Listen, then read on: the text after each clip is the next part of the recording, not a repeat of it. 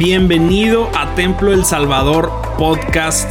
En este lugar vas a poder encontrar cada uno de los mensajes que nuestros pastores Isaí Montoya y Abiud Montoya nos comparten domingo tras domingo.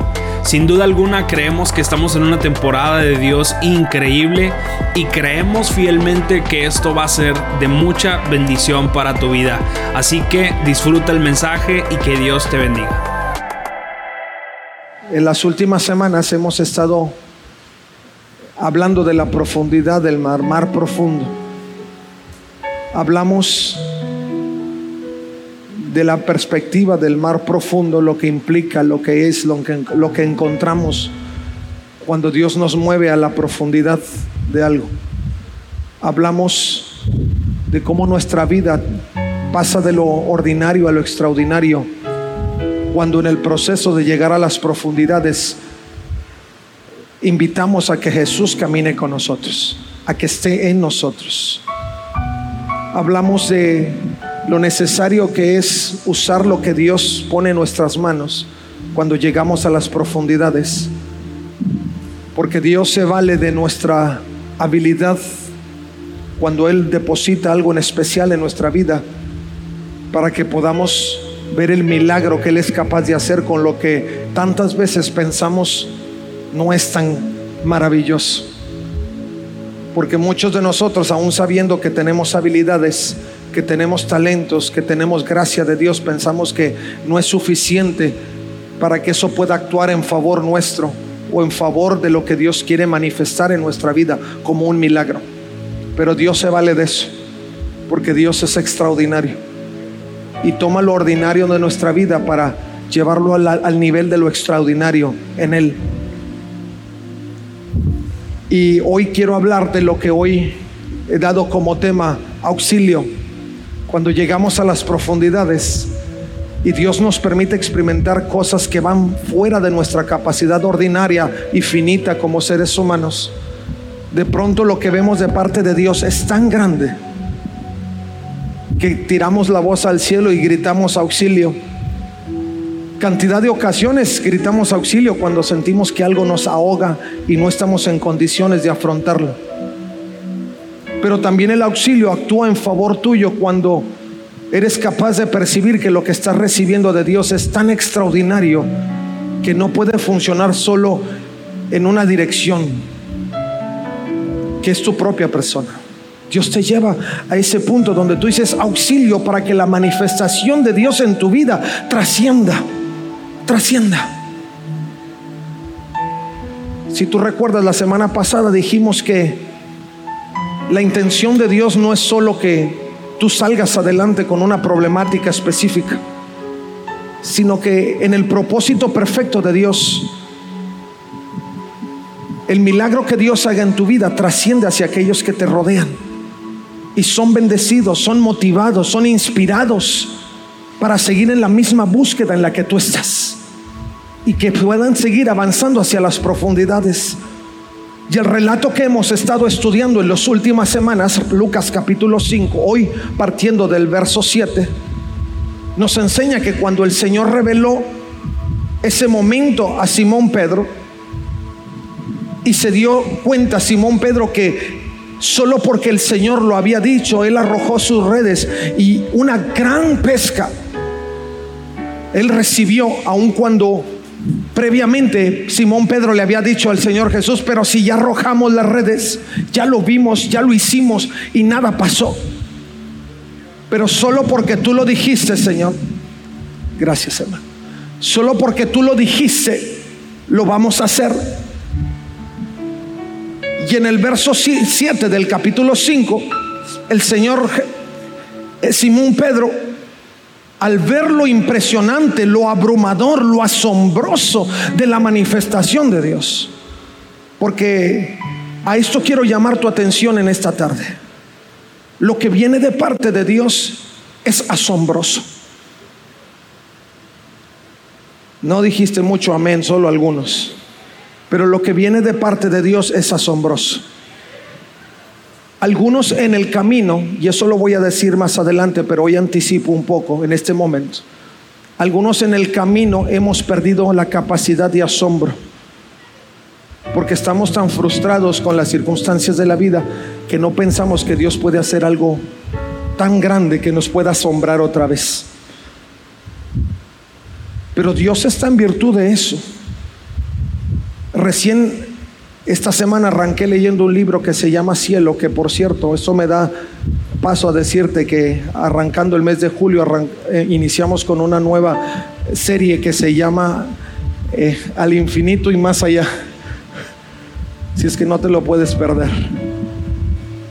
Pero una de las cosas que el autor dice en este libro, doctor Alcorn, es que un arma esencial del enemigo para frustrar la manifestación de Dios en tu vida es que ocupa la mente del ser humano a tal punto que no, que no consideras las virtudes de Dios, estás tan enseguecido por las circunstancias, por los problemas, por lo que escuchas, por lo que ves, por lo que te entretiene, que limitas tu capacidad de ver la manifestación de Dios.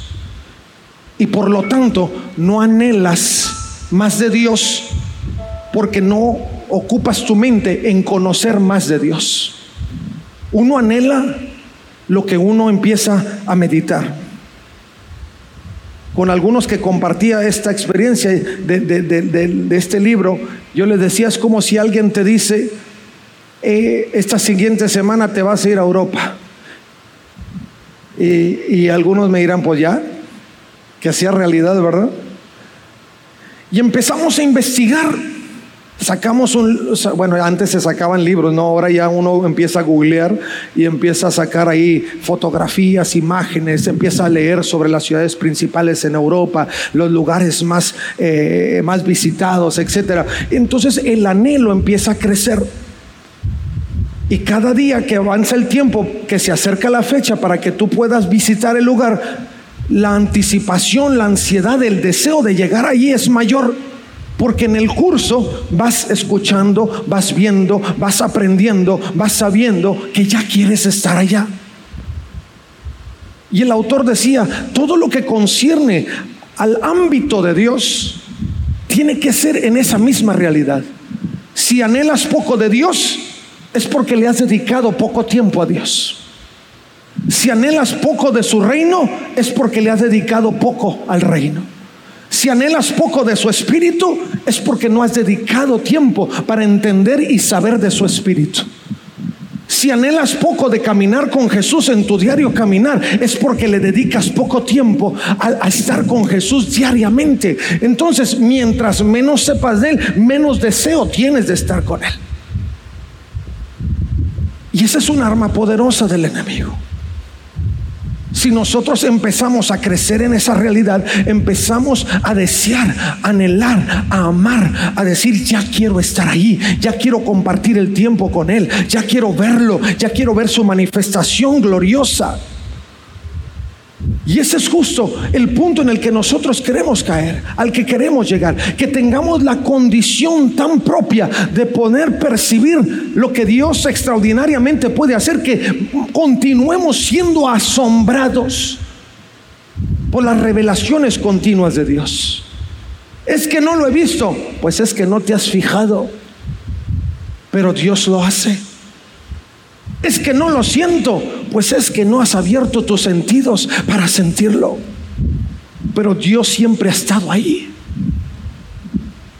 El apóstol Pedro, ante la experiencia que tuvo en la mar profunda, no solo en fe actuó arrojando las redes, pero llegó al punto donde la manifestación de Dios fue tan grande que tuvo que gritar por auxilio. Tuvo que gritar por auxilio. Y dice la escritura, partiendo del verso 7, dice, un grito de auxilio atrajo a los compañeros de la otra barca. Escucha bien, la manifestación a la vida de Pedro fue tan grande que Pedro gritó, auxilio. Y los que estaban rodeando escucharon, fueron alertados de que algo extraordinario estaba pasando. Y dice, cuando Simón Pedro se dio cuenta de lo que había sucedido, porque Llegó, gritó auxilio, dice, y pronto las dos barcas estaban llenas de peces y a punto de hundirse. Cuando Simón Pedro se dio cuenta de esto, cayó de rodillas delante de Jesús y le dijo, Señor, por favor, aléjate de mí. Soy un hombre tan pecador. Pues estaba muy asombrado por la cantidad de peces que había sacado. Al igual que los otros que estaban con él. Sus compañeros Santiago y Juan, hijos de Zebedeo, también estaban asombrados. Jesús respondió a Simón, no tengas miedo. De ahora en adelante pescarás personas. Y en cuanto llegaron a tierra firme, dejaron todo y siguieron a Jesús. El impacto de lo que Jesús hizo en la vida de Simón Pedro fue tan fuerte que dijeron, olvídate de las redes naturales olvídate del barco, olvídate de lo que sea. Dice, fue tan fuerte que regresaron a tierra, lo dejaron todo y siguieron a Jesucristo. Ahora, ese es un es una revelación de Dios tan tan grande que el impacto los llevó a tomar acciones. Si la palabra de Dios es tan impactante en tu vida, si tu experiencia de Dios es tan impactante en tu vida, entonces el siguiente paso en todo lo que haces es que tu forma de vivir, las formas de hacer cosas, la forma de buscar a Dios va a cambiar, va a ser impactada. Y tus acciones no van a ser las mismas acciones de antes del milagro. El grito de auxilio funcionó en muchos sentidos. Primero, alertó a todos aquellos que estaban alrededor. Ahora, algunos piensan que Jesús actúa en los secretos. Sí, sí actúa en los secretos.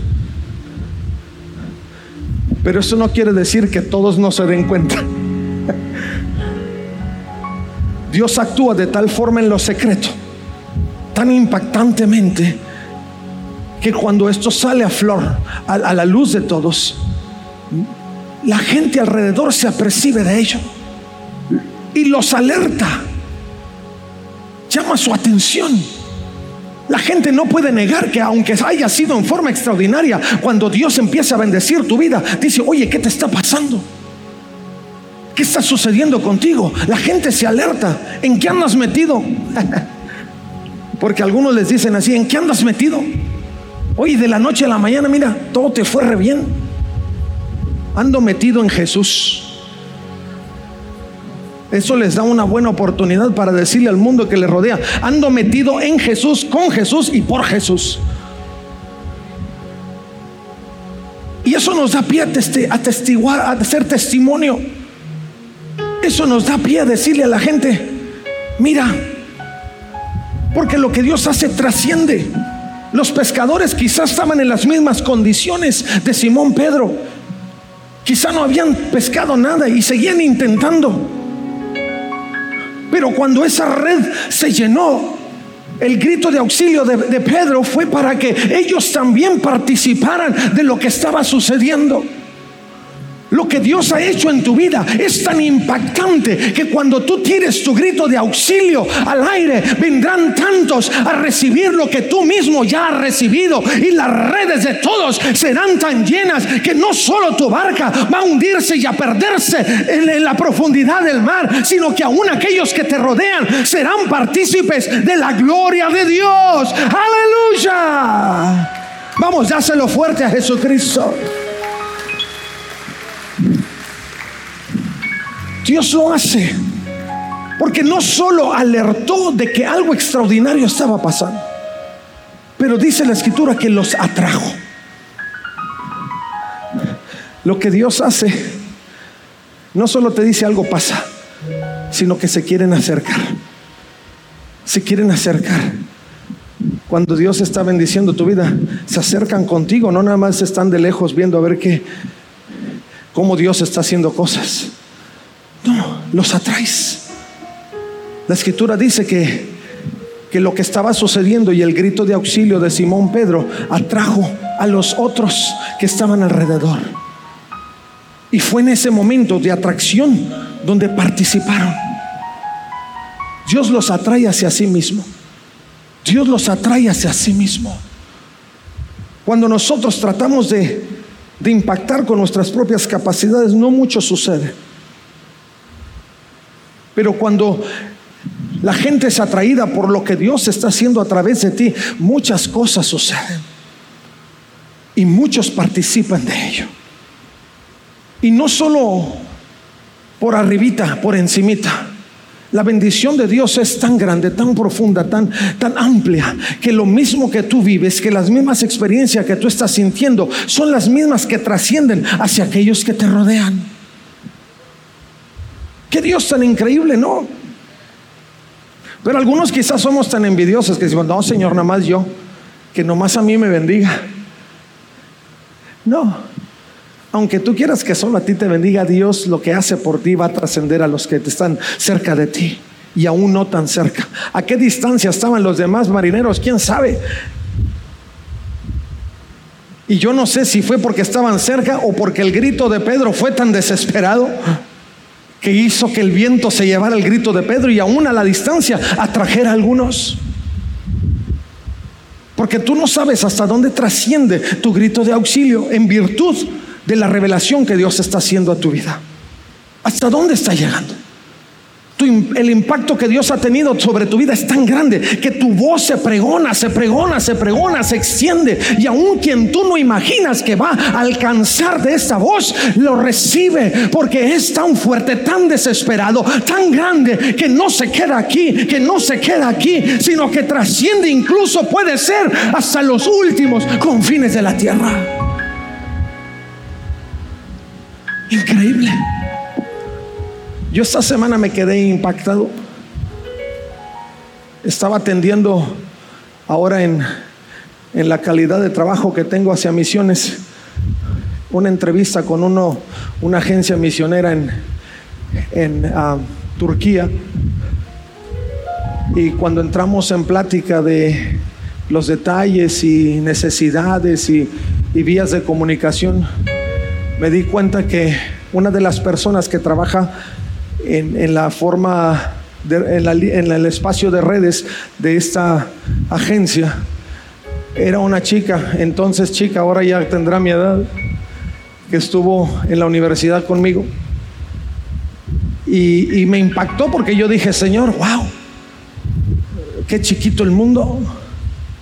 Y qué formas tan particulares tienes de conectar todas las piezas para lograr lo que tú quieres en la dimensión que tú quieres y a la distancia que tú quieres.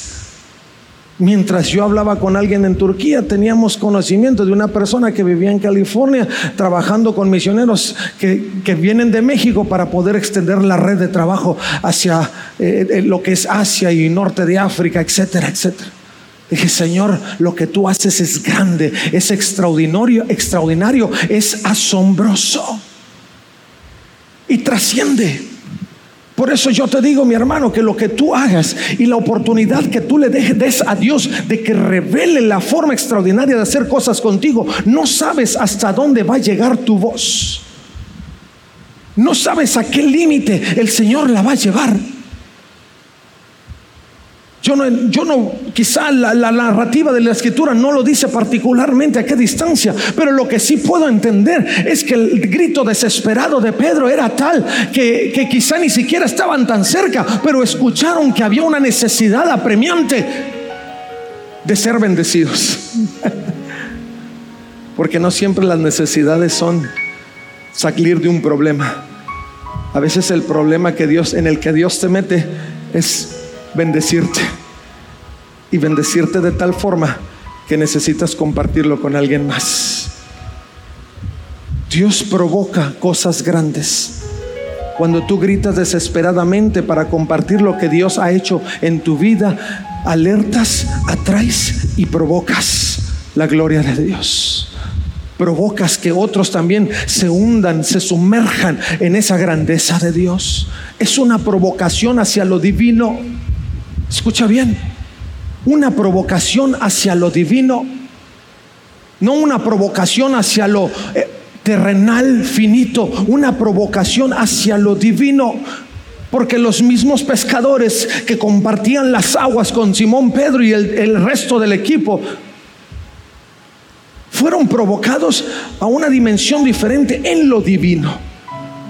Mis hermanos, lo que tú estás compartiendo de Jesucristo no tiene que ver contigo, tiene que ver con Él. No tiene que ver con tus capacidades limitadas, tiene que ver con las capacidades extraordinarias de Dios. No tiene que ver con la forma en que tú procedes en medio de las tribulaciones y las dificultades. Tiene que ver en la forma que Dios se levanta enfrente de cualquier circunstancia y le basta decir lo que tenga que decir para detener lo que tenga que detener y hacer que su gloria se manifieste a la dimensión que tenga que manifestarse. Vamos, dale un aplauso a Jesucristo.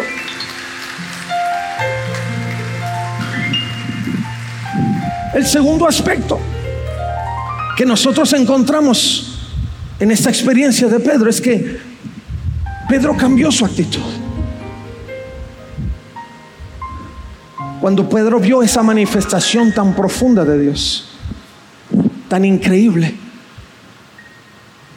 Pedro dice la escritura que él cayó de rodillas delante de Jesús y le dijo, Señor, por favor, aléjate de mí. Soy un hombre tan pecador.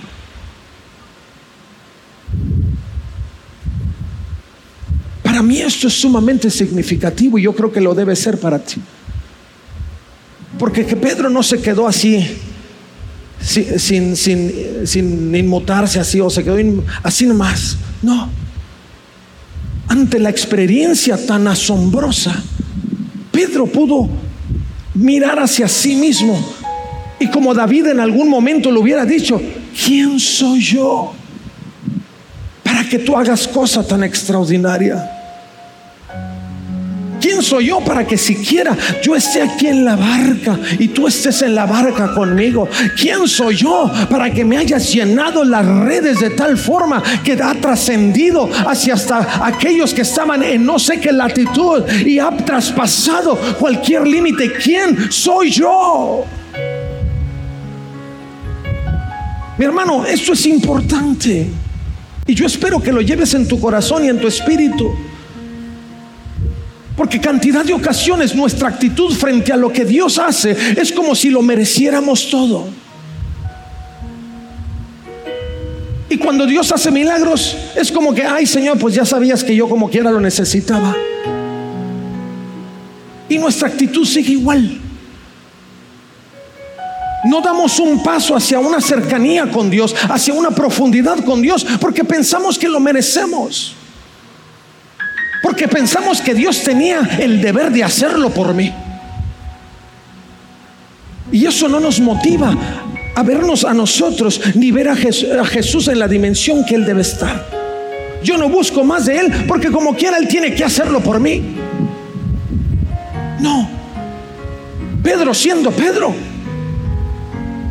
pudo reconocer en ese momento que quien estaba con él era el mismísimo Hijo de Dios. Y pudo entender que su condición de pecador ni siquiera le daba el derecho de estar cerca de él. Mis hermanos, de no ser por la gracia, ninguno de nosotros tuviéramos el derecho siquiera de levantar nuestros ojos al cielo. Pero por la gracia de Jesucristo, por el regalo inmerecido que Dios nos dio, hoy podemos, según Hebreos, entrar confiadamente al trono de la gracia. Y eso debiésemos de estarlo celebrando de día y de noche. Porque esa es la actitud que presentó Pedro. Su actitud frente al milagro marcó una gran diferencia. Lo primero que sucedió es que Pedro se humilló. Muchos de nosotros no nos humillamos y queremos que Dios siga actuando a favor nuestro. Solo nos quejamos. Ya estamos queja y queja y queja y queja. Pero no nos humillamos. Señor, tú no me puedes estar teniendo así. Soy tu hijo.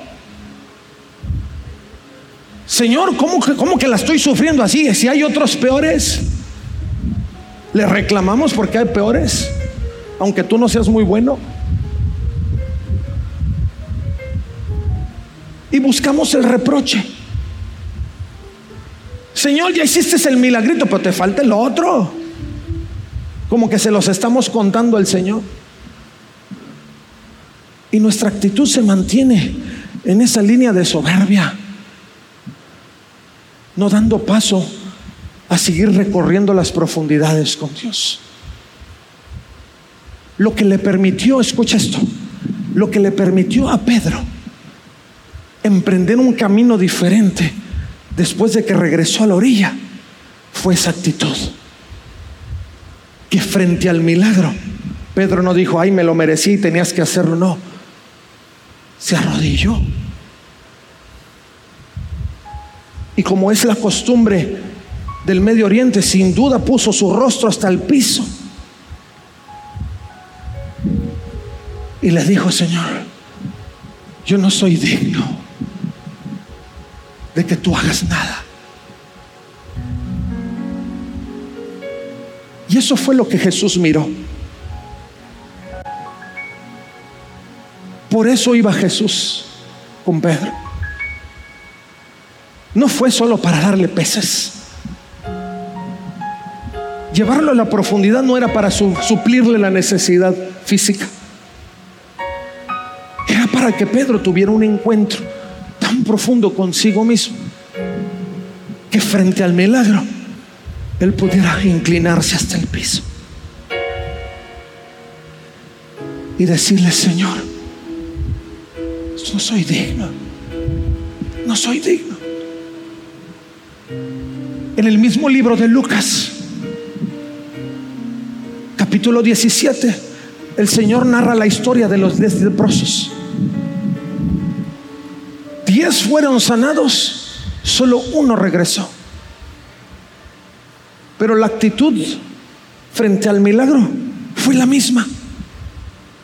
Verso 15 dice, uno de ellos cuando vio que estaba sano, volvió a Jesús y exclamó, alaben a Dios. Y cayó al suelo.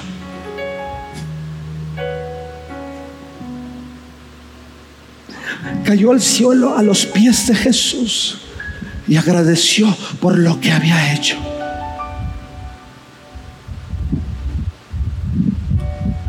Yo sé que Jesús ha hecho muchos milagros para nosotros. Pero pocos, como Pedro y como este leproso, hemos caído hasta el piso. Y le hemos dicho a la gente, alaben a Jesús. Hacemos fiesta y lo celebramos con cuantos otros, porque ya salimos del problema. Pero pocos nos hemos rendido a los pies de Jesús. Ahora usted quizá me diga, y te lo digo entre paréntesis, hermano, ¿usted cómo sabe que no me he rendido? Muy fácil. La actitud de ambos los llegó a servir a Jesús el resto de su vida. El leproso se quería ir con Jesús. Solo que Jesús le dijo, ve y dile a los demás. Pero el Jesús a partir de esa experiencia, el leproso a partir de esa experiencia, quería continuar con Jesús. Y Pedro tan pronto regresó a la orilla. Fuera redes, fuera barco, fuera todo. Se fue tras Jesús. Su actitud cambió. El milagro asombroso de Jesús tuvo tal impacto que no quiso volver a la misma condición de antes. Se humilló. Cuando tú reconoces esa grandeza de Dios obrando a favor tuyo, cuando reconoces tu condición inmerecida frente a Dios, Dios empieza, inicia un proceso en tu vida de restauración. Escucha esto. Pero necesitas llegar a ese punto. No a un supuesto, no a un sí, yo sé que Dios puede. No, no, no, no. Una actitud decisiva. Ambos, Pedro y el leproso, Señor, voy tras de ti. Y entonces arranca un proceso de restauración. Ya no piensas como pensabas. Ya no caminas hacia donde caminabas. Ya no buscabas lo que buscabas antes. Ya no te entretiene lo que te entretenía antes. Ya no haces las cosas como las hacías antes. Y Dios empieza a restaurar todas las cosas en ti. Y eso enseguida te lleva a la purificación. Una vez que migras de los pensamientos y de las intenciones que solían ser parte de tu característica, entonces empiezas a ser purificado. Nuevo. Empieza a fluir un agua nueva en tu vida, un espíritu nuevo en tu vida. Y cuando eso sucede, eres santificado. ¿Te ponen un nicho con veladora? No. Dios te separa para su gloria. Eso fue lo que pasó con Pedro. Pedro se humilló. Pedro reconoció su condición inmerecida. Pedro reconoció la grandeza de Dios. Inició su proceso de restauración al punto que dejó de ser y iba a dejar de ser pescador de, de peces para ser pescador de hombres. Dios lo purificó y entonces lo santificó, lo separó para Él. Algunos nos hemos quedado a la mitad del proceso. Pero Dios está en el asunto de llevarte a través de todo el proceso para que seas restaurado, purificado y santificado. Y lo que hoy has vivido no se quede solo en un milagro grande de Dios, sino que sea el inicio de las cosas maravillosas que aún Dios va a demostrarte día a día. ¿Cuántas cosas Pedro no vio después de ese milagro? y el tercer aspecto en esta línea, y lo reitero, tiene que ver con el asombro. La escritura dice en ese pasaje que cuando Pedro se humilló, lo que provocó esa humillación tan grande delante de Dios fue el asombro. Y dice, y sus compañeros también estaban asombrados. Y sus amigos Santiago y Juan, hijo de Zebedeo, también estaban asombrados. No perdamos esa capacidad de asombro. No perdamos esa capacidad de ir en el proceso de Dios para que Dios haga lo que Él tiene que hacer. Cuando el Señor te lleva a mar profundo es porque todo esto tiene que suceder. ¿Cómo vamos a predicarles a otros si nosotros no estamos convencidos? ¿Cómo predicarle a otros si el mismo milagro que Dios hizo no nos ha impactado de tal forma que podamos reconocer nuestra condición? Y la condición de Jesús inmerecida. ¿Qué cosa va a arder en nuestro corazón? De modo que no nos, no nos callemos y no dejemos de movernos en virtud del engrandecimiento del reino de Jesucristo. Si no ha llegado esa experiencia a nuestra vida, no va a suceder. Yo puedo estar aquí día y día y hablen y prediquen y hablen y prediquen y va a ser lo mismo. Si no te dejas asombrar por Jesús, menos te vas a dejar asombrar por mí. Necesitas ser Jesús. Y necesitas abrir tus sentidos a ello. Porque eso pasó con Pedro. Tan pronto lo vio, se asombró. Y el asombro es el testimonio de que los sentidos de Pedro se abrieron. Y fue impactado. Los expertos en en educación dicen que las cosas se aprenden cuando lo que empiezas a estudiar impacta los sentidos. Muchos pueden estudiar muchas cosas, pero si no impacta tus sentidos no aprendes. Porque la memoria no lo graba menos de que te impacta. Pero lo que Pedro experimentó ahí fue de tal impacto que lo recibió, lo grabó, lo aprendió y lo hizo. ¿Qué ha hecho el Señor contigo? ¿Qué ha hecho el Señor contigo? ¿No habrá hecho lo suficiente para impactarte?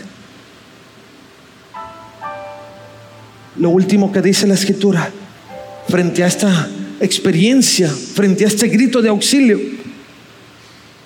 Una vez que Pedro hubo de conocido y entendido la condición de Jesús, escuchó la voz de, de Dios, la voz de Jesús que le dijo, no tengas miedo. Muchos no escuchamos eso porque seguimos sumergidos en nosotros. Pedro Pedro pudo escuchar en el momento que se humilló, cuando el Señor Jesús le dijo, Simón, no tengas miedo. Algunos el Señor está haciendo el milagro y todavía le, pensamos y le entramos o no, no, no, no, no, no tengas miedo.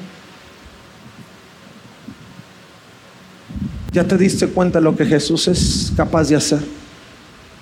¿Ya te diste cuenta quién eres tú frente a Jesús? Ahora escucha lo que dice y no tengas miedo.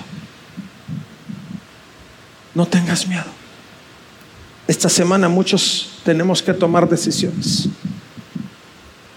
Y el Señor te dice, no tengas miedo. Si el Señor ha impactado tu vida, no tienes por qué tener miedo porque el Señor está hablando a tu vida. Y el Señor está haciendo lo que no ibas a hacer tú lo que solo Él podía hacer.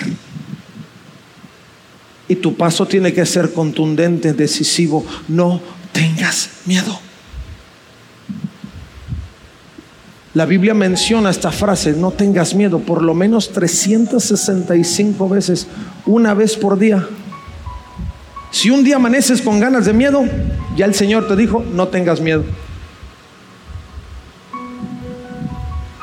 Y si mañana quieres tener miedo, ya el Señor te adelantó el no tengas miedo. 365 veces. No tengas miedo.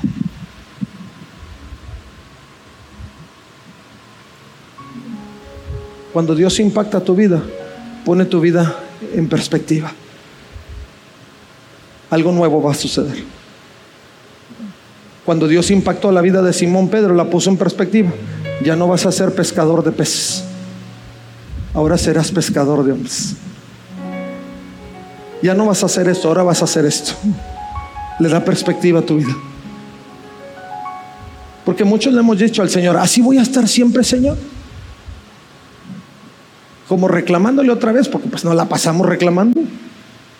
Así voy a estar siempre. Sufrirla es sufrirla y, no dejar de sufrirla. No. El Señor le cambió la perspectiva a Pedro. Olvídate de los peces, tú vas a comer todos los días de aquí en adelante. Ahora tu función es ganar vidas, ganar almas, hablarles de mí. Por el alimento y las redes llenas, ni te preocupes. Lo que le venía por delante, alimento a los cinco mil, alimento a los cuatro mil, sacar de la boca del pez los impuestos. Eso más adelante. Pero en ese momento Dios le dio una perspectiva diferente a Simón Pedro. Ya no serás pescador. Algo el Señor te está diciendo hoy. Tú has estado empeñado en caminar el mismo rumbo y el Señor te dice cambia. Lo que estás viendo delante de ti es tan grande que es necesario, es tiempo de cambiar de rumbo. Y ya no vas a hacer lo que hacías, ahora vas a hacer lo que yo te estoy diciendo que vas a hacer. Y algunos ya saben, pero se han negado. Porque siguen pensando que, que algo depende de ustedes. No, depende de Él. Y Él lo va a hacer. Aquel que la buena obra empezó, Él será fiel hasta completarla. Cuando tú regresas a la orilla, Dios te da una visión diferente. Si Pedro hubiera regresado sin milagro, hubiera regresado como había regresado antes, desanimado, lavando redes, quizá quejándose ahí con el resto del pueblo. No. Cuando regresó después de esa experiencia y después de haberse humillado a Jesús, regresó y vendió todo pasó? Yo no sé si lo vendió o lo regaló o qué hizo con él. Pero se deshizo de todo lo que tenía. Y se fue tras Jesús. El Señor le dijo, no tengas miedo. La perspectiva cambió. El Señor le dijo, no tengas miedo. Su visión cambió. El Señor le dijo, no tengas miedo. Las acciones fueron diferentes. El Señor te dice, no tengas miedo. Que tiene que ser diferente. Tú y Dios lo saben. Tú y Dios lo saben. Lo único que tú tienes que hacer es creer en lo que Dios está haciendo en el mar profundo. Si tus peces y tus redes están llenas y tienes que gritar por auxilio, es porque va a trascender. Va a trascender.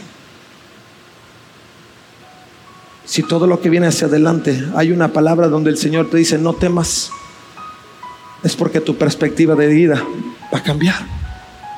Tu visión va a ser diferente, insisto. Y tus acciones nunca van a ser igual. Dios lo hace así. Pero mi pregunta para ti en esta tarde es, ¿seguiremos en las mismas condiciones? ¿O tomaremos ese paso decisivo hacia el asombro de los milagros que Dios hace? ¿Por qué no cierras tus ojos? Y antes de hacer una invitación, yo voy a hacer una invitación y, y obviamente que el que quiere pasa y el que no quiere no pasa. Pero yo quiero que pienses en esos milagros que el Señor ha hecho en tu vida. Yo sé que ninguno de los que estamos aquí se ha pasado la vida sin que Dios haya hecho un milagro. Ninguno. Yo sé que Dios ha hecho milagros de vida, milagros de previsión, de provisión, milagros de salud. Yo sé que Dios los ha hecho. Pero yo quiero que tú pienses en ello. Y que ahora que estás pensando en ello, puedas hacer un análisis de cuál ha sido tu respuesta hacia ese milagro. ¿Cuál ha sido tu actitud frente a ese milagro? ¿Tu vida cambió o se mantuvo igual? ¿Tus acciones fueron diferentes? ¿Te humillaste frente al Señor? ¿O simplemente pensaste que eras, que merecías el milagro? ¿Cuál fue tu actitud? Si tú sabes que tu actitud frente a ese milagro nunca fue la correcta, hoy es el momento para que tú vengas y le digas al Señor, tú lo puedes hacer en tu lugar, pero si quieres venir al altar es un paso aún para mí con mayor decisión. Si tú sabes que tu actitud frente a ese milagro nunca fue la humillación frente a Jesús, hoy puedes poner tu vida nuevamente en camino hacia lo que Dios quiere hacer contigo. Y yo te quiero invitar para que esta mañana tú lo puedas hacer, se lo puedas decir, Señor, perdóname, porque quizá como los nueve leprosos nunca regresé para darte gracias y humillarme delante de ti. Nunca, nunca lo hice, Señor, y mi vida se quedó en el limbo. Algunos regresamos, pero quizá jamás tuvimos la sensibilidad de escuchar la voz de Jesús cuando Él me decía, no tengas miedo y me quedé en el mismo lugar de siempre. Si tú eres esa persona, ahora es tiempo para que digas, ¿qué dices Señor? ¿Qué me estás diciendo Señor? No tengas miedo. Allá voy. Porque Él está listo para cambiarte la perspectiva de vida. Pero tienes que venir a Él, tienes que escucharlo. Y tienes que dejar que Dios empiece a hacer lo que Él quiere hacer contigo. Si esas personas están aquí, si esa persona eres tú, yo te invito, deja un momento tu lugar, ven al altar del Señor y dile, Señor, aquí estoy. Muchas gracias por quedarte hasta aquí con nosotros. Recuerda que también puedes encontrarnos en A Corazón Abierto podcast, en donde encontrarás charlas con nuestros pastores, con miembros del staff y con muchas personas más. Así que nos vemos la próxima semana. Muchas gracias y hasta luego.